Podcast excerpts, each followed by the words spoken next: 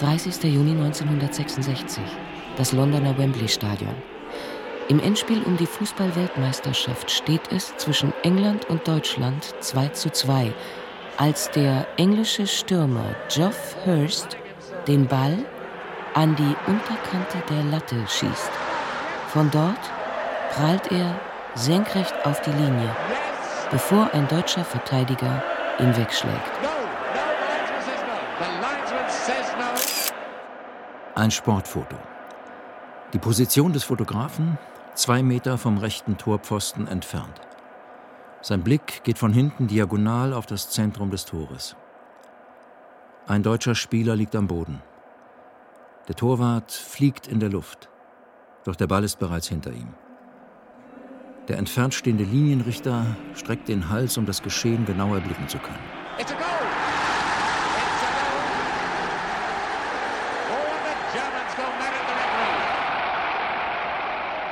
Ich habe das Glück gehabt, das vielleicht dokumentarischste Bild zu haben, weil bei mir auf dem Foto der Ball am weitesten unten ist. Am weitesten zur Linie hin.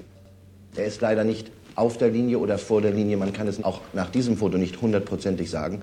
Aber es ist ein Foto, was dem Ideal eigentlich am nächsten kommt. Obwohl es auch da eine perspektivische Verschiebung gegeben hätte. Der Name des 25-Jährigen, der mit seiner Kamera hinter dem deutschen Tor hockt, ist ein Künstlername. Sven Simon. Der Tod des Fotografen. Feature von Stefan Zednik.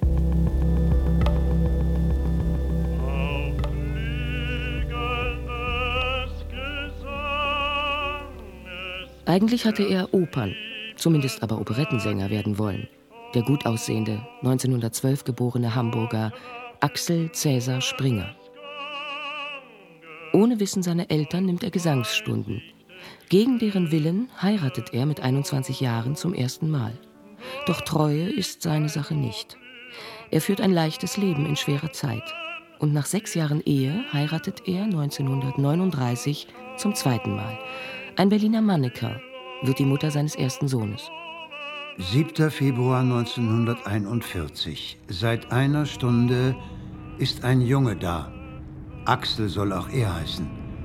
Ich bin sehr froh. Ich erwarte von jedem Deutschen, dass er deshalb seine Pflicht wie zum Äußersten erfüllt. Ich erwarte von jedem Gesunden, dass er sich mit Leib und Leben einsetzt. Wohlwollende Ärzte attestieren Axel Senior schwere gesundheitliche Probleme. Es handelt sich um eine ungewöhnlich seltene Erkrankung, ein sogenanntes Inselzelladenom mit spontanen Hypoglykämien. Infolge dieser Erkrankung ist Herr Springer zu körperlichen Leistungen nicht in der Lage. Er erhält den begehrten roten Schein, der eine dauerhafte Wehruntüchtigkeit attestiert, und arbeitet mit im väterlichen Verlag. Auf seine Weise kümmert er sich um das Wohl des Sohnes. An das Hauptwirtschaftsamt, Dienststelle 720, 20.10.1944. Ich bitte um Zustellung eines Bezugsscheines für ein paar Stiefel für meinen Sohn Axel Sprenger, geboren am 7.2.41. Ich versichere, dass das Kind außer einem sehr stark schadhaften Paar Stiefel keine entsprechende Fußbekleidung besitzt. Beigefügt ein freigemachter Umschlag. Axel Sprenger. Der Krieg geht zu Ende. Von den englischen Besatzern bekommt der Vater eine erste Zeitungskonzession. Der Vater des kleinen Axel beginnt mit dem Aufbau des größten Presseunternehmens, das es jemals in Deutschland gegeben hat. Ein Schnappschuss. Ende der 40er Jahre. Ein sonniger Tag, Axel Senior im Gespräch mit seiner Mutter an der rechten Seite, an der linken Sohn Axel Junior. Der Junge ist bestens gekleidet. Er scheint gewohnt zu sein, einen Anzug zu tragen, weißes Hemd mit Fliege, weißes Einstecktuch das Haar schwungvoll gescheitelt, eine Hand lässig in der Hosentasche. Die andere Hand liegt fest umschlossen in der des Vaters. Der Blick geht direkt in die Kamera. Keck. Seine ersten Schuljahre verbringt Axel Springer Junior bei einer Volksschullehrerin namens Loki Schmidt. Ja, ich erinnere den Knaben noch sehr genau. Er war der Einzige, der häufiger mit langen Hosen in die Schule kam. da musste ihn wohl jemand im Elternhaus besonders nett angezogen haben. Ein Urlaubsfoto. Die Hände in den Taschen seiner Korthose steht der gut gelaunte Achtjährige vor den unendlichen Weiten der Sylter Wattlandschaft. Zugeknöpfte Strickjacke, Halstuch, vom Wind zerzaustes Haar. Zu Hause in Hamburg aber läuft es keineswegs so idyllisch. Der Vater widmet alle Zeit und Energie seinen neuen Leidenschaften. Die heißen Hamburger Abendblatt, Hör zu und Rosemarie. Rosemarie ist die Frau seines Nachbarn und Tochter des verurteilten SS-Generals Werner Lorenz. Rosemarie ist kultiviert, schön, sportlich. Als Dressurreiterin wird sie später mehrmals deutsche Meisterin. Axel Senior verlässt seine Frau Katrin, lässt sich scheiden und heiratet zum dritten Mal. Den neunjährigen Sohn schickt man ins feine, aber ferne Schweizer Lyzeum Alpinum nach Zuoz. Bitte kommt, so schnell ihr könnt, schreibt er, krank vor Heimweh nach wenigen Tagen. Der Vater reagiert. Er telegrafiert seinem Verlegerfreund John Jahr in die Schweiz. Ich bitte dich herzlich, um das Seelenheil von Axel bemüht zu sein. Stopp. Ich bin keineswegs zufrieden mit der Berichterstattung über Axels Zustand aus Zurz. Stopp. Mir fällt ein Stein vom Herzen, dass ihr euch um Axel kümmern wollt. Stopp. Dank und herzliche Grüße, euer Axel. Bitte kommt so schnell ihr könnt. Der Vater, 1951 völlig mit der Erfindung der Bildzeitung befasst, hat keine Zeit für den Jungen. Er delegiert das Problem an den ersten Bürgermeister von Hamburg, den Sozialdemokraten Max Brauer. Der macht gerade Urlaub in der Schweiz. Lieber Axel Springer, ich habe einen ganzen Tag an der Schule zugebracht, habe auch eine Stunde mit den Lehrern und Schülern gesprochen. Natürlich galt meine erste Frage Ihrem Jungen. Vielleicht hat der Direktor Ihnen geschrieben. Zu Ihrer Wahl der Schule kann ich. Bitte kommt, so schnell ihr könnt. Zu Ihrer Wahl der Schule kann ich Sie nur beglückwünschen. Sie können für den Jungen nichts Besseres tun. Der Junge wird dort gewiss nicht nur ein brauchbarer Junge, sondern auch ein froher und glücklicher. Bitte. Mit freundlichen Grüßen, Ihr Max Brauer. Bitte, kommt, so schnell ihr könnt. Der Plan Erziehung in der Schweiz wird aufgegeben. Doch auch ein First-Class-Internat in Schleswig-Holstein bringt nicht den erwünschten Schulerfolg. Jetzt kann nur noch ein Privatlehrer helfen. Der berichtet dem Vater, eine ganz außerordentliche Schwierigkeit bereitet ihm das Einprägen der Vokabeln, weil sein Gedächtnis völlig ungeschult Im ist. Im Deutschen steht er meines Erachtens vor noch größeren Schwierigkeiten. Die Wortarten und Satzteile auf dem Gebiet der Interpunktion sowie eine sehr geringe, äußerst primitive Axel Ausdrucksfähigkeit bedarf noch für längere Zeit einer ständigen, Lieber Axel, täglichen Überwachung. Ich fahre heute traurig nach Kampen ab. Immer wieder drückst du dich um das Lernen herum. Ich wäre am liebsten hier geblieben, um dich von heute ab mit aller Strenge zum Büffeln zu bewegen. Was du auch anstellen magst, du kommst um die Notwendigkeit, dein Gedächtnis zu üben und dein Pensum zu lernen, nicht herum. Ich werde dich deshalb auch nicht mit in die Ferien nach Kampen nehmen. Solltest du den Unterricht und das selbstständige Nacharbeiten am Nachmittag während deiner Ferien so ernst nehmen, dass du Erfolg hast, kannst du vielleicht die letzten acht Tage noch mit mir auf die Insel gehen. Ich verbiete dir ab heute die Benutzung des Fernsehgerätes. Ich habe Mutti gebeten, dir heute noch den Radioapparat wegzunehmen. Nach einer Odyssee durch die besten Lehranstalten Europas schickt man den jugendlichen Axel nach England. Er kündigt dem Vater die Zusendung eines renommierten studentischen Magazins an. Ein Artikel über den jungen Berliner Bürgermeister Willy Brandt scheint ihn zu interessieren. Oxford, den 26.10.1960, 10.15 a.m., during schoolwork. Mein lieber Vati, vielen Dank für deinen lieben Brief. Ich will dir nur schnell die letzte ISIS-Nummer schicken. Eine Brand-Biography. Im prestigeträchtigen Oxford beendet Axel seine Schullaufbahn mit einem mittleren Schulabschluss. Auch der Vater hatte einst das Realgymnasium mit 16 Jahren wegen schlechter Leistungen verlassen, danach eine Lehre begonnen. Mit der räumlichen Entfernung scheint sich das Verhältnis zwischen Vater und 19-jährigem Sohn für einen Moment zu entspannen.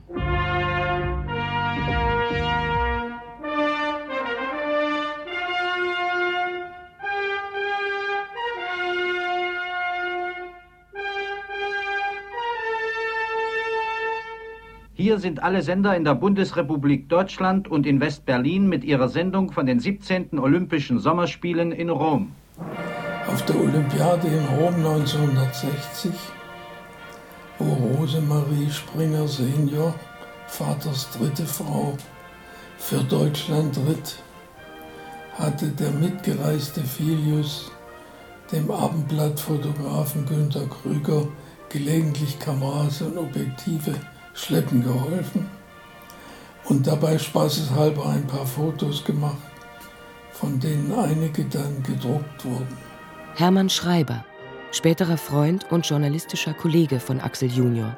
Ein Wort noch zur Doublette, die heute früh ging. Es ist, wäre falsch zu sagen, sie wäre schlecht gegangen. Aber die Doublette mit Frau Springer im Sattel werden wir morgen im Stechen sicher nicht wiedersehen. Das waren die Anfänge. Später kibitzte er ein bisschen bei der Bildzeitung und durfte dort, wenn alle anderen Fotografen weg waren, auch mal knipsen. Ein Ausdruck, den er übrigens gehasst hat. Theodor, der steht bei uns im Fußballtor. Wie der Ball auch kommt, wie der Schuss auch fällt, der Theodor, der Held. Zur gleichen Zeit macht auch ein anderer junger Mann erste journalistische Erfahrungen. Beinahe gleich alt wie Axel Junior will auch er Sportreporter werden. Auch er arbeitet für Springer. Doch nicht von der Olympiade, sondern vom Spiel Tennis Borussia gegen Südring muss er für die BZ, das größte Boulevardblatt Berlins, berichten. Sein Name? Rudi Dutschke. Eders harte Birne entschied vor 2000 Zuschauern im Mommsenstadion TBs 4:2 Sieg gegen Südring. Sie schnellte mit unfehlbarer Sicherheit dort in den sonnigen Winterhimmel, wo Asmis Zuckerflanken heransegelten. Gegen dieses Paar, das sich gestern suchte und fand, war aller Südring Schneid vergebens. Außerdem kurbelten Voigt und Weber und der Traber Betzold erfolgreich mit. Die Tennis-Hintermannschaft sah ihren Gustav selten. Ihm gefiel es vorn zu gut. Zudem spielte sie bis auf Hänert nach der Devise: Wir wollen es unserem Torwart nicht zu leicht machen. 1962, Dutschke hat seinen kleinen Job bei der BZ längst drangegeben, Axel Springer Junior absolviert gerade seinen Dienst bei der Bundeswehr, kommt es zum Streit in der Springer-Familie. Der Filius kündigt an, heiraten zu wollen und macht damit wiederum genau dasselbe, was auch der Vater in dem Alter gegen den Willen seiner Eltern durchgesetzt hat. Axel Senior weigert sich, an der Hochzeit teilzunehmen. Zum 21. Geburtstag, zur Volljährigkeit, sendet er nur einen kalten Gruß. Lieber Axel, am heutigen Geburtstag wünsche ich dir, dass Vernunft, Disziplin und die Annahme väterlichen Rates dir den Lebensweg erleichtern helfen. Fatih. Axel Junior erhält im Verlag zeitweise Hausverbot und macht sich davon. Er bleibt beim Fotografieren. Der Spaß wird zum Beruf, die Leidenschaft zur Basis seiner Existenz. Sportjournalist will er sein. Ein Mann des Blickes. Ein Mann des Bildes. Er gründet mit seiner Frau Rosemarie in München eine Firma. Er findet eine neue, vom übermächtigen Namen Springer unabhängige Identität. Sven Simon Fotoagentur. Es ist deswegen anzunehmen, dass es mit der Beziehung zum Vater zu tun hat, weil er ja immer den Versuch gemacht hat, selber Journalist zu sein, also nicht als der Sohn vom alten Springer. Das wollte er bestimmt nicht. Und ich vermute, die Gründung der Agentur hat damit zu tun, dass er sein eigener Herr sein wollte. Die Agentur läuft. Man arbeitet viel und Sven Simon gelingen herausragende Fotos, die im Rheinischen Merkur, in der Zeit, im Spiegel regelmäßig gedruckt werden. Am eindrucksvollsten sind die Bilder, in denen er den Menschen besonders nahe kommt. Wembley 1966. Uwe Seeler, der Spielführer der unterlegenen Deutschen, kurz nach der Niederlage auf dem Weg zur Siegerehrung. Sein Kopf hängt herab. Der Mann scheint am tiefstmöglichen Punkt menschlichen Seins angekommen. Er schleppt sich mehr, als er schreitet, geht auf die Kamera zu. Wie bei einer Hinrichtung wird er begleitet, links und rechts von zwei Männern. Der rechte ist uniformiert. Die Hand auf Seelers Rücken scheint diesen beinahe nach vorne zu schieben.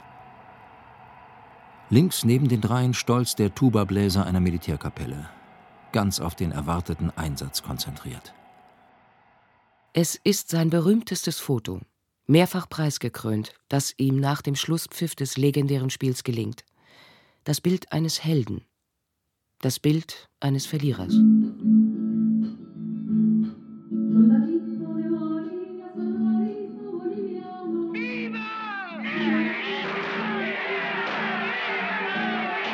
Werdet ausgebeutet. Ihr werdet entehrt und gedemütigt. Und ihr bedankt euch noch. Das einzige Film, was ihn interessiert hat, war Viva Maria. Das war ein Film über die mexikanische Revolution, 1917, glaube ich. Erinnert Gretchen Dutschke, die Witwe von Rudi Dutschke. Sie spricht über einen Film des französischen Regisseurs Louis Malle, der 1966 ins Kino kommt und insbesondere die Berliner Studenten begeistert. Diesen Film hat er, glaube ich, viermal, mindestens viermal gesehen. Ich habe es, glaube ich, nur zweimal, das reicht mir. Wacht endlich auf! Die Freiheit bedarf nur einer Geste. Und überall in den Bergen wird euer Zorn widerhallen. Viva! La bestialidad imperialista. Bestialidad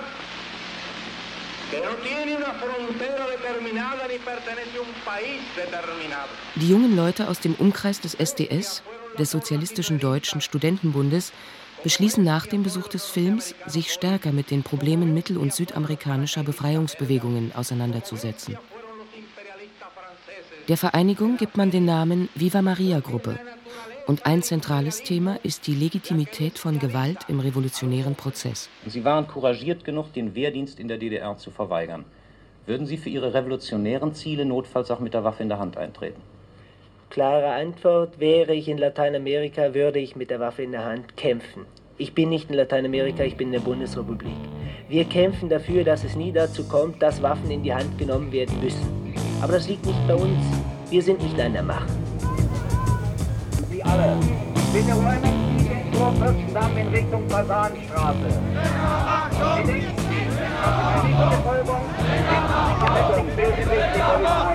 Die dritte und letzte Aufforderung. Dritte und letzte Aufforderung. Die Polizei bittet Sie zum dritten und zum letzten Male in.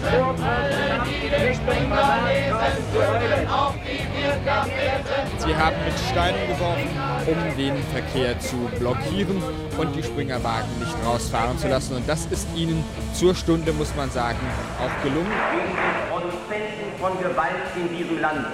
Und Springer zählt zu einem der mächtigsten Produzenten von Gewalt, wenn er streikende Arbeiter verhält und demonstrierende Studenten zu den Juden des Landes machen will.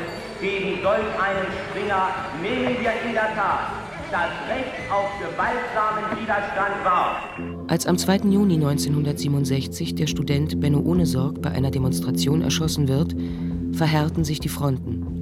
Springers Berliner Zeitungen heizen die Stimmung weiter an. Wer Anstand und Sitte provoziert, muss sich damit abfinden, von den Anständigen Man zur darf Ordnung nicht die gerufen ganze zu werden. Drecksarbeit der Polizei und ihren Wasserwerfern überlassen. Wie lange wollen Sie noch Schlafen unsere zulassen, Richter? dass unsere Schlafen jungen Leute unsere von roten? Agitatoren aufgehetzt werden? Den roten Terror jetzt. Der einstige Sinnspruch der Bild Seid nett zueinander. ist längst Geschichte. furchtbar anzusehen. Ich muss dieses so persönlich sagen. Es sind die beiden Schuhe von Rudi Dutschke noch auf der Straße. Es sind die Blutflecken zu sehen, sorgsam von Kreidestrichen umrahmt, wie es bei den polizeilichen Untersuchungen so zu sein pflegt. Am 11. April 1968 gibt ein aufgehetzter junger Neonazi drei Schüsse auf Rudi Dutschke ab. Dutschke auf den Bürgersteig dann stürzte, nachdem er von den drei, vier Schüssen getroffen wurde. Es ist wirklich, es ist einfach schrecklich zu sehen. Ein Foto vom Tatort, das umgestürzte Fahrrad, herrenlos. Am Lenker hängt noch die lederne Aktentasche. Voll mit Dingen, die noch zu lesen, die noch zu lernen wären. Ein Leben mit Gewalt gestoppt. Wir dachten, dass hier auf Tauben geschossen wird. Aber dann sahen wir einen Mann weglaufen und dann kamen wir hier rüber und sahen Herrn Dutschke liegen. Er stand dann auf und schrie nach Vater und Mutter. Und ich muss zum Friseur, muss zum Friseur und ist ungefähr dann 50 Meter weitergelaufen, ist dort umgekippt und seine letzten Worte waren Soldaten, Soldaten. Lebensgefährlich verletzt überlebt Rudi Dutschke nur knapp. Was ich zur Konfrontation beigetragen haben soll, das weiß ich nicht. Das weiß ich wirklich nicht, denn ich bin eigentlich ein Vollstrecker der ganzen Ideen, die mir Sozialdemokraten beigebracht haben, die ich gelernt habe von hervorragenden Sozialdemokraten, nicht zuletzt hier in Berlin. Auch in München, Sven Simons Wahlheimat, revoltieren die Studenten, besetzen das Springersche Verlagshaus. Doch der Fotograf hält sich aus den politischen Kämpfen heraus, nimmt weder Position für die Studenten noch für den Vater ein.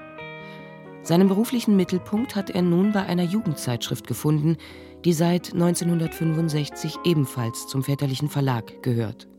Twen. Twen war eine Zeitschrift für den gehobenen Spätjugendlichen, wo sie immer das Neueste über Mode und Autos und Sex äh, erfahren konnte. Sehr anspruchsvoll gestaltet. Sie hatten die besten Fotografen, die man überhaupt kriegen konnte im Blatt. Das war schon eine sehr gut gemachte Zeitschrift. Erinnert der ehemalige Kollege Eckhard Klessmann. Sven Simon war ja ein erstklassiger Fotograf und das passte. Es waren ja zum Teil diese Magnum-Gruppe, die dort für Twen auch arbeitete. Von der Art der Fotografie passte der sehr genau ins Bild. Twen schreibt über vorehelichen Sex oder Homosexualität, über studentischen Protest oder NS-Vergangenheit. Dennoch ist es kein politisches Magazin. Es geht vielmehr um ein neues Lebensgefühl, dabei auch um Musik, an deren Produktion sich das Magazin beteiligt. Wir waren ja beide große Jazzfans und haben in seinen Gemächern sogenannte Blindfold-Tests gemacht. Das heißt, einer legt eine Platte auf und der andere musste sagen, wer oder was das ist. Und das war eine unserer abendlichen Beschäftigungen. Gestresst durch die immer lauter werdenden Vorwürfe einer zu großen Pressekonzentration verkauft der Senior die unprofitable Twen nach drei Jahren wieder. Sie passt nicht in das geistige Portfolio des Pressezaren, der sich mehr und mehr nationalkonservativ verortet. Und der Sohn?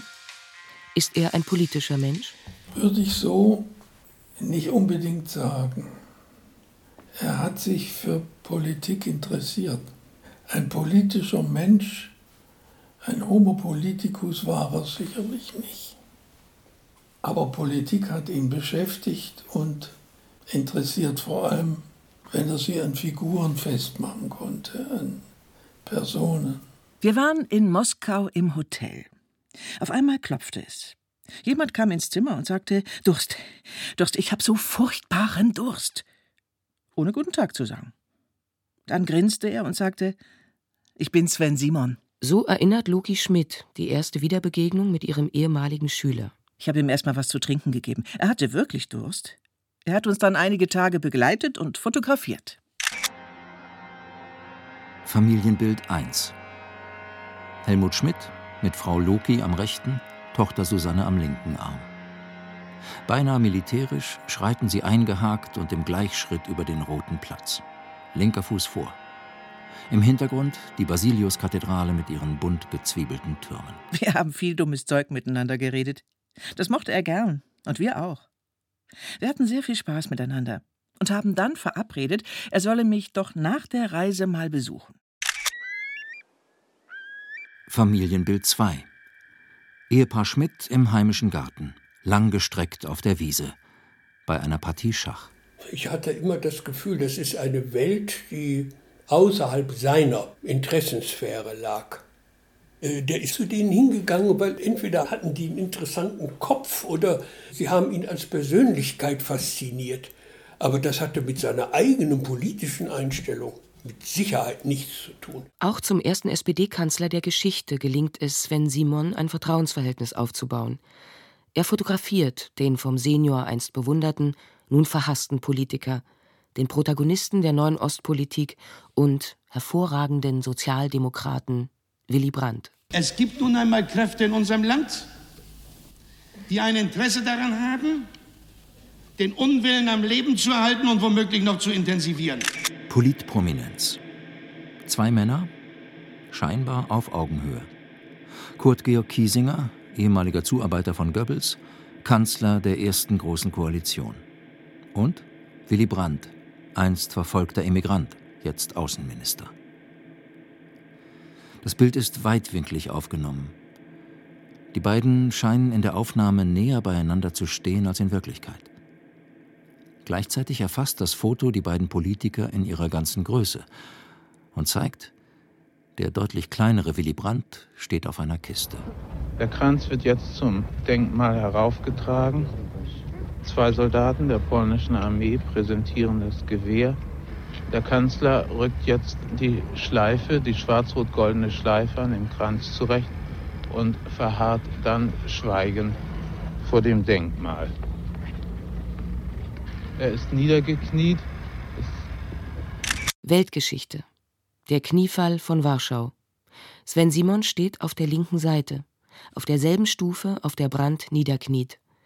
Er macht eines der weltweit am meisten verbreiteten Fotos. Selten habe ich wohl eindrucksvoller gesehen, dass ein Deutscher die Verantwortung für diese unermesslichen Verbrechen auf sich nimmt, wie es eben hier der deutsche Bundeskanzler vor dem Denkmal im Warschauer Ghetto getan hat. Sven Simon gibt, zusammen mit seinem beim Spiegel arbeitenden Freund Hermann Schreiber, einen Fotoband über Brandt heraus. Dass ich ein Spiegelmensch war, das wusste man ja. Das war auch nicht zu übersehen.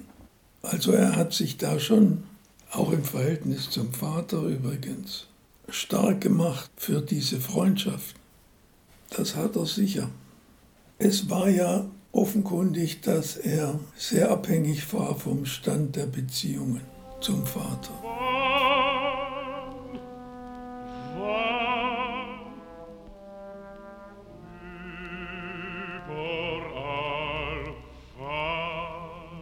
...1970 scheitert seine Ehe, die Familie zerbricht, er geht zurück nach Hamburg.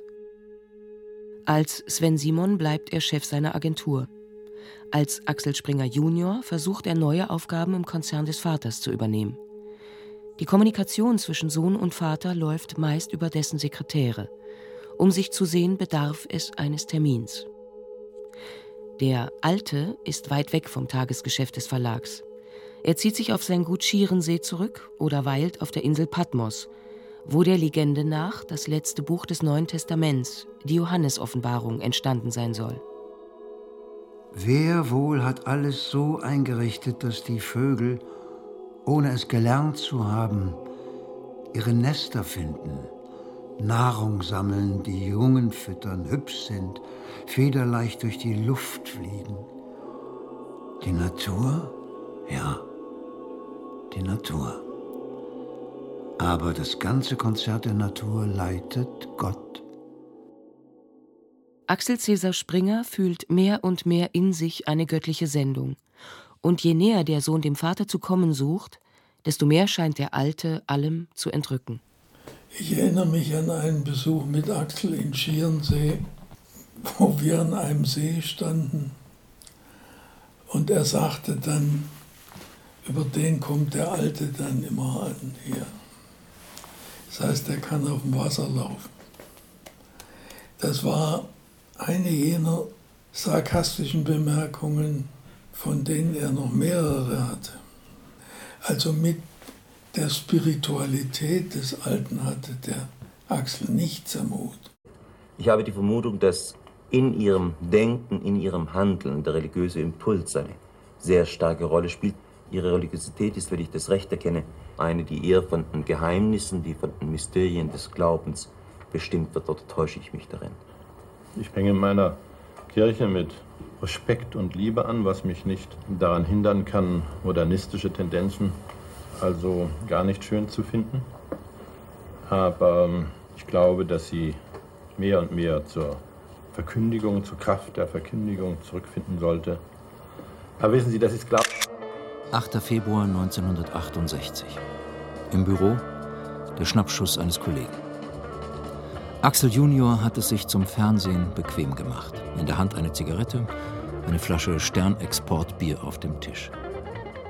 Das Schwarz-Weiß-Bild des Fernsehgeräts zeigt das Gesicht des Vaters im Close-up. Axel Cäsar in seinem ersten TV-Interview. Der Sohn schaut amüsiert in die Kamera des Fotografen. Interessanter selbstverständlich ist das, was sich hier in der Bundesrepublik abgespielt hat. Und da darf man nicht vergessen, dass die ganze geistige Verfassung, die etwa hier vor zwei Jahren in Berlin sichtbar wurde, als äh, Marcuse an der FU äh, den jungen Leuten das ganze Unbehagen an der Rechtsstaatlichkeit der Bundesrepublik beibrachte, da äh, fing es eigentlich an, ohne sich schon auf unser Haus konzentriert zu haben. Im Laufe der Zeit zeigte es sich dann, dass unser Haus geradezu eine äh, Symbolfigur dieses Establishments der Bundesrepublik ist. Seit dem Attentat leidet Rudi Dutschke unter epileptischen Anfällen. Gemeinsam mit seiner Familie versucht er, ein neues Leben anzufangen, außerhalb Deutschlands. Zunächst in Italien, dann in England, schließlich in Dänemark. Nur gelegentlich besucht die Familie Berlin. Ich hatte eine Freundin, die hieß Helga Reidemeister. Und Helga Reidemeister hatte eine Schwester und sie hat Sven Simon gekannt, persönlich. Helga hat mich gefragt, ob ich annehmen würde, wenn die Kleider von den Kindern, also von den Sven Simons Kindern, ob ich sie überhaupt annehmen würde. Und dann habe ich gesagt, ja, wenn die uns geben wollen, nehmen wir es. Soziale Gefühle eines Millionärssohnes? Solidarität eines heimlichen Linken? Ein schlechtes Gewissen? Sympathie. Deswegen wollten die die Kleider geben. Sven Simon hatte Kinderkleider gekauft und sie meiner Familie geschenkt. Erzählt Dutschkes Sohn Hosea Che. Ich glaube, er wollte uns helfen, weil wir nicht viel Geld hatten. Ich habe die Sachen getragen. Geld hat Axel Junior eigentlich genug. Während der Senior sich gerne mit barocken Gemälden und Fayencen des 18. Jahrhunderts umgibt, sammelt der Junior die irdene, mitunter derbe Kunst der Worpsweder, etwa den Maler Otto Modersohn und doch scheint er gelegentlich knapp zu sein. Lieber Vater, anbei die Fotografie einer Kreidezeichnung, mein lieber Vater. Für mich ist das Bild zu teuer, aber lieber Vater, könnte es nicht dich interessieren? Ich würde es dir gerne schenken. Ich kann es nur nicht wegen der wenigen Piepen. Mein lieber Vater, das erste Fünftel der Aktion Save Son Axel Now ist glücklich erledigt. Sehr, sehr herzlich möchte ich mich bei dir für deine Großzügigkeit bedanken. Hier Sven Simon, dem immer wieder hinreißende Fotos gelingen, der den Jazz liebt, dem es nichts ausmacht, Stunden hinter dem Fußballtor zu verbringen, der, wenn auch auf unbeholfene Weise, seine Sympathie für Rudi Dutschke ausdrückt. Dort der Juniorchef mit Krawatte, dem Jaguar als Dienstwagen und einem redgedeckten Haus auf Sylt. Zeitweise ist er stellvertretender Chefredakteur von Bild, Bild am Sonntag, Welt am Sonntag. Die können mich gar nicht bezahlen, antwortet er auf die Frage, warum er seine Energie nicht ausschließlich aufs Fotografieren verwendet, und er meint damit seine eigene Agentur. Der Journalist und Kulturhistoriker Eckhard Klessmann. Ich kann mich nicht erinnern, dass der mal bei einer Konferenz gewesen war. Da waren die Chefredakteure Klaus Jacobi und dass Axel Springer da war. Und wenn er da war, dass er überhaupt ein Wort gesagt hätte, kann ich mich nicht erinnern glaube, das lag ihm auch gar nicht. Ich, kann, ich, ich sehe diesen Mann nicht als einen Chefredakteur. Meine Mutter war Buchhalterin bei Springer. Volker Hinz, einstiger Agenturkollege, später Bildkorrespondent für den Stern in New York. Und dann sind wir beide irgendwie mittags haben uns getroffen und haben meine Mutter besucht in ihrem Büro. Aber meine Mutter war natürlich die Glüte. Das war das Größte überhaupt. Und da hat er sich auch sehr, sehr nett verhalten. Da war natürlich sofort der Abteilungsleiter da und so, wie sie spricht sich dann irgendwie rum. Und dann sagt er natürlich hier, Frau Hinz, Sie haben einen tollen Sohn. Und es war eine Freude. Irgendwie eine halbe Stunde, eine Viertelstunde haben wir meine Mutter besucht. Und das ist dann so eine, so eine Nettigkeit, das muss er nicht. Und das zeigt auch, dass er nicht bösartig ist. Niemand weiß, was der Alte mit seinem Jungen noch vorhat. Der hat nicht vergessen, was sein Vater ihm einst geraten hatte. Nimm deine Hände und gehe ins Erdreich hinein. Mache deine Erfahrungen. Es kann sein, dass du einmal mein Nachfolger sein wirst. Es hieß mal, Springer Vater habe wohl vorgehabt, ihn zu seinem Nachfolger einzusetzen, wozu der überhaupt keine Lust hatte. Der wäre auch gar nicht dazu imstande gewesen. Der, der Springer Junior war eigentlich ein Künstlertyp. Weltgeschichte im Bild. Die Sonne brennt vom wolkenlosen Himmel herab. Eine unendliche Weite bildet den Hintergrund des mit Anzug, weißem Hemd und Krawatte an diesem Ort seltsam korrekt gekleideten Herrn. Der Gründer des Staates Israel, Ben Gurion, ein alter Mann, geht durch die Wüste Negev. An der Hand hält er seinen Enkel, der mit ausgreifender Bewegung, gestikulierend in die Ferne, in die Zukunft weist.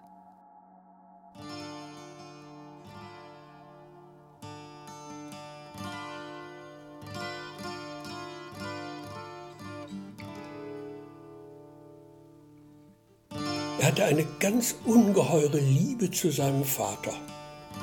In seinem Zimmer hing ein großes Bild, das zeigte ihn mit seinem Vater vor dem Haus auf Sylt.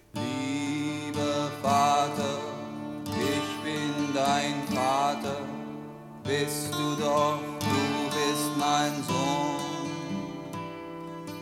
Wollte ich sterben, warst du geboren schon. Und äh, ich fand ihn einen humorvollen, einen sehr witzigen Mann, der alles andere als verbissen war oder im Sinne des Sendungsbewusstseins seines Vaters. Aus bestimmten Bemerkungen stellte ich fest, dass er fand das alles nicht so ganz ernst zu nehmen. Hätte aber niemals Kritik an seinem Vater geübt. Ich lerne auf Verleger, sagt er selbstironisch, büffelt sogar Betriebswirtschaft und spürt mehr und mehr den Gegenwind. Es ist kein Sturm, eher, wie er es gerne beschreibt, ein unangenehmer Geruch der Geistschleichen und die Flanellmännchen. Mit denen wollte er nichts zu tun haben. Er ging aus dem Leim. Er fand sich, äh, das habe ich mitgekriegt, äh, sich fett und hässlich. Also er fand sich überhaupt nicht gut. Ne? Elke Dröscher, Bekannte von Axel Junior, betreibt heute ein Museum in der ehemaligen Villa der Springer-Familie. Lieber Vater, dein Trost hat mich wirklich gerührt. So schlimm siehst du nun wirklich nicht aus. Dein Herr Vater. Ein Geständnis. Ich sehe jetzt wirklich so aus. Durch die viele Arbeit komme ich gar nicht zu einer vernünftigen Diät. Trotz allem, möchtest du deinen Sohn nicht bald mal sehen? Ich würde mich über einen Termin sehr freuen. Herzlichst, dein Axel. Lieber Vater, bist doch mein Vater, bin ich dein einziger Sohn. Nenn meinen Namen. Am liebsten ist er auf Sylt. Genau wie sein Vater liebt er die Insel. Er jagt Enten, spricht und trinkt gern mit den einheimischen Bauern, träumt von dem verpassten Lebensentwurf eines Landwirts und fotografiert für sein schönstes und letztes Projekt. Ein Buch über die nördlichste Insel Deutschlands. Ein Naturbild. Der Feldweg, begrenzt von Heidegras, entfernt sich in leichter Biegung vom Standpunkt des Fotografen. Die leicht dünige Landschaft mündet ins geflutete Wattenmeer. Die Landschaft auf dem doppelseitigen Foto ist menschenleer. Der Himmel fast wolkenlos. Die wenigen Schatten sind lang. Es ist Abend. Ich würde sagen, es war vor den Sommerferien. Wir waren äh, auf der Jagd in Offenburg. Mhm. Also seinen besten Freund Franz Burda. Und rief an. Er hat mit mir gesprochen, hat gesagt: Gott, stell dir vor, Franzi hat, ich würde jetzt sagen, die Windpocken. Ich hoffe, ich habe mich damit nicht angesteckt. Das ist ganz gefährlich. Und prompt hatte er sich damit angesteckt und kam ins Krankenhaus. Mhm. Und kam als komplett verwandelter Mensch nach Hause. So beschreiben die Lebensgefährtin Renate Lüthmann und deren Tochter Melanie die Ereignisse des Jahres 1979. Er war einfach äh, hin und wieder in einem plötzlich ganz anderen Zustand. Ja. Also von himmelhoch jauchzend zu Tode betrübt. Das habe ich schon Erschreckend. gespürt. Erschreckend. Erschre erschreckend und total auffällig.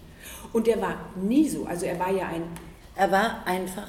Äh, Nicht mehr er selbst. Er war einfach nicht Ja. mehr er selber, aber hatte sich verändert. Ja. Plötzlich stellte er viele Dinge auch in Frage. Er stellte sich in Frage, er stellte uns in Frage, er stellte seine Familie in Frage. Vielleicht stimmt das ja alles. Ich kann nur sagen, ich habe ihn so nicht erlebt. Wir hatten ja damals immer noch ein gemeinsames Buchprojekt über Sylt. Wenn wir professionell über dieses Buch geredet haben, war er kein anderer Mensch. als der, den ich kannte und ja relativ gut kannte. Ich habe ihm ein Stück geliefert über, über das Klima auf Sylt. Das ist auch am Anfang dieses Buches, äh, glaube ich, gedruckt. Sylt kann wie eine Droge wirken. Wer seiner sicher ist, mag hier eine glückliche Steigerung des Selbstgefühls erfahren. Wer schon schwankend ankommt, kann total depressiv werden. Sylt verstärkt alles, insonderheit die Emotionen. Man geht besser nicht auf die Insel, wenn man nicht gut drauf ist. Wir sind zusammen nach Sylt gefahren, Weihnachten. Wie immer mit unserem Ausflug zu den Eltern, also seinem Vater aufs Schierensee. Einen Tag vor Heiligabend fuhren wir dann los, machten immer unseren Stopp dort. Wir saßen zusammen, haben Champagner getrunken und fuhren weiter nach Sylt. Da war es wie immer mit dem Gänsebraten, mit den Freunden. Aber er war nicht ganz normal. Die Kerze auf dem Tisch flackert. Wir schmücken den Weihnachtsbaum weiter, bis er über und über behängt ist. Wir sehen unserer Mutter hinterher, als sie zum Badezimmer geht. Wir schauen einander fragend an. Erinnert Rudi Dutschkes Sohn Hosea Che den 24. Dezember 1979, den die Familie im dänischen Aarhus verbringt. Gretchen schreit hysterisch: Rudi, Rudi, Rudi! Grünes Licht dringt aus dem Badezimmer. Ich renne so schnell ich kann, sehe, wie mein Vater nackt auf dem Boden liegt. Das enge, schlauchförmige Badezimmer erscheint mir ganz kalt und ich sehe schiefe, verzerrte Bilder. Ich erkenne jede Furche und jede Pore von Rudis leblosem Gesicht. Ich werfe mich auf ihn. Ich schreie, aber vielleicht schreit es nur in meinem Kopf. Laufe in die Küche, schnappe mir einen Topf, fülle ihn mit kaltem Wasser, schütte es über seinen Kopf. Ich spreche jetzt ruhiger zu meinem Vater. Wach auf. Wach doch auf, lieber Rudi. Wach endlich auf, Papa, du sollst aufwachen. Axel Springer Junior verbringt den 24. Dezember 1979 mit den Seinen auf Sylt. Und wie jedes Jahr feiert man auch den Jahreswechsel auf der Insel. Ich musste am nächsten Tag nach Hamburg, weil ich eine Produktion vorbereiten musste. Er war bei seinem Vater. Da hat ein Gespräch stattgefunden. Da muss etwas vorgefallen sein. Und er kam zurück und da war er etwas verstört. Wir haben ungefähr zwölf Stunden vor der Unglückstat noch miteinander telefoniert und uns verabredet. Heiter wie meistens. Auf dem Rückweg jedenfalls hat er seinen Vater besucht und in dieser Nacht ist es passiert. Er war sehr ungehalten an diesem Abend. Sehr ungehalten. War auch schon im Bett, stand wieder auf, sagte ich gehe noch mal raus mit dem Hund.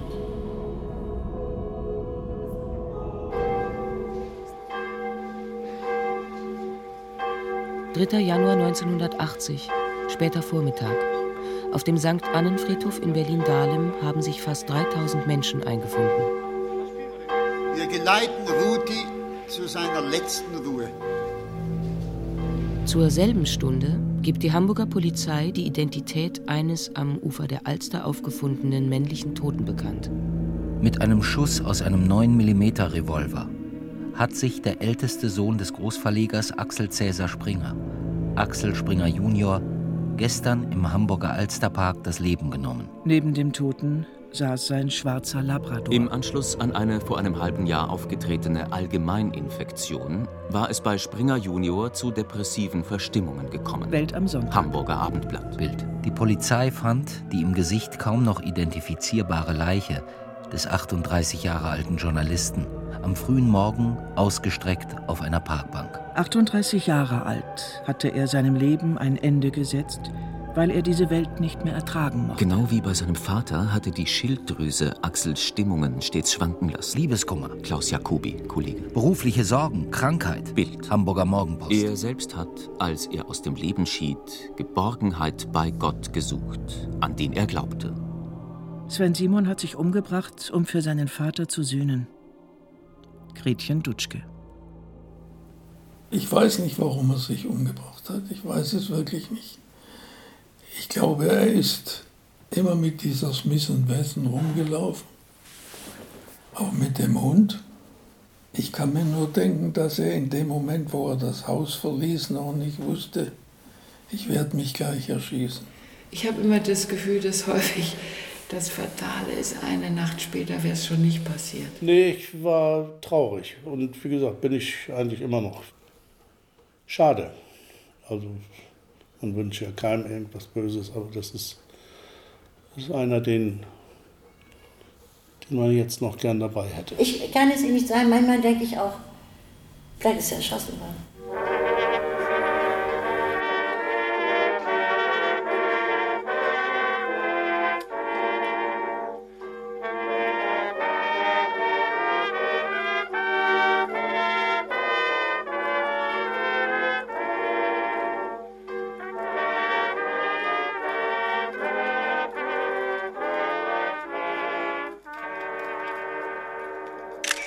Friedhofsszene, Hamburg.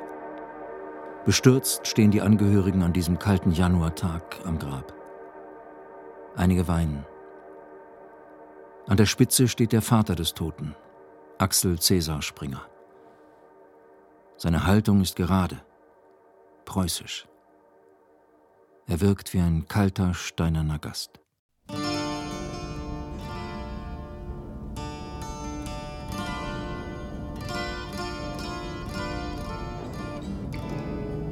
Das Hamburger Grundstück am Falkenstein, den Ort der frühen Kindheit des Juniors, vermacht Axel Senior der Stadt Hamburg. Er selbst verwindet den Verlust nicht. Er macht sich Vorwürfe, leidet zunehmend an Depressionen und vermag gegen diverse gesundheitliche Schwächen nicht mehr anzukämpfen. Fünf Jahre später stirbt der Vater von Sven Simon, der Vater von Axel, der Verleger Axel Cäsar Springer in einem Berliner Krankenhaus. Lieber Vater, bist doch mein Vater, bin ich dein einziger Sohn. Nenn meinen Namen.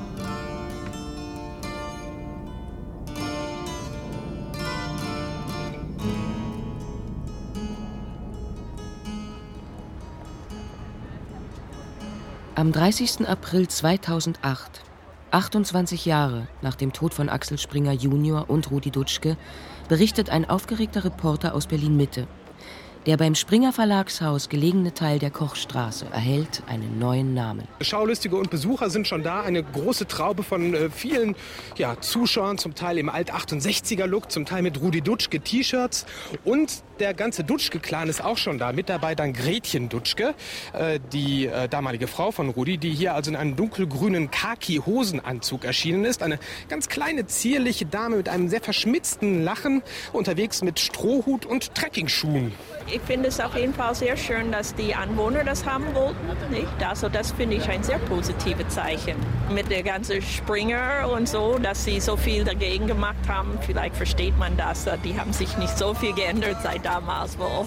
Die Meinung von Gretchen Dutschke, Rudis Witwe. Dazu sind noch seine beiden älteren Brüder dabei, Helmut und Manfred. Und Marek Rudi Dutschke, sein Sohn. Frage an ihn, was für ein Gefühl ist das denn jetzt, die nach dem Vater benannte Straße entlang zu gehen? Ja, ist ein gutes Gefühl. Also ich werte das so als eine sehr konstruktive äh, Geschichtsverarbeitung, dass die Dutschke Straße in, an der Ecke Vorfahrt bekommt und sozusagen, dass die einzigen Gegner da auf eine Ecke, sogenannte Ecke der Versöhnung aufeinandertreffen. Finde, das ist ein sehr konstruktiver Ansatz. Vater!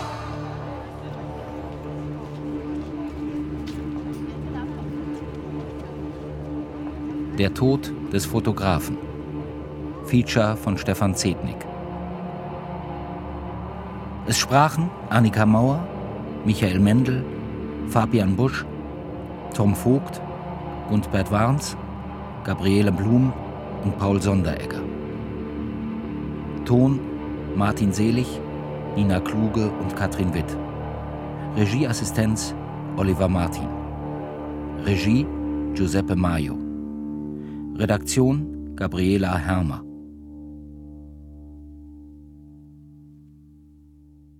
Eine Produktion des Rundfunk Berlin-Brandenburg 2016.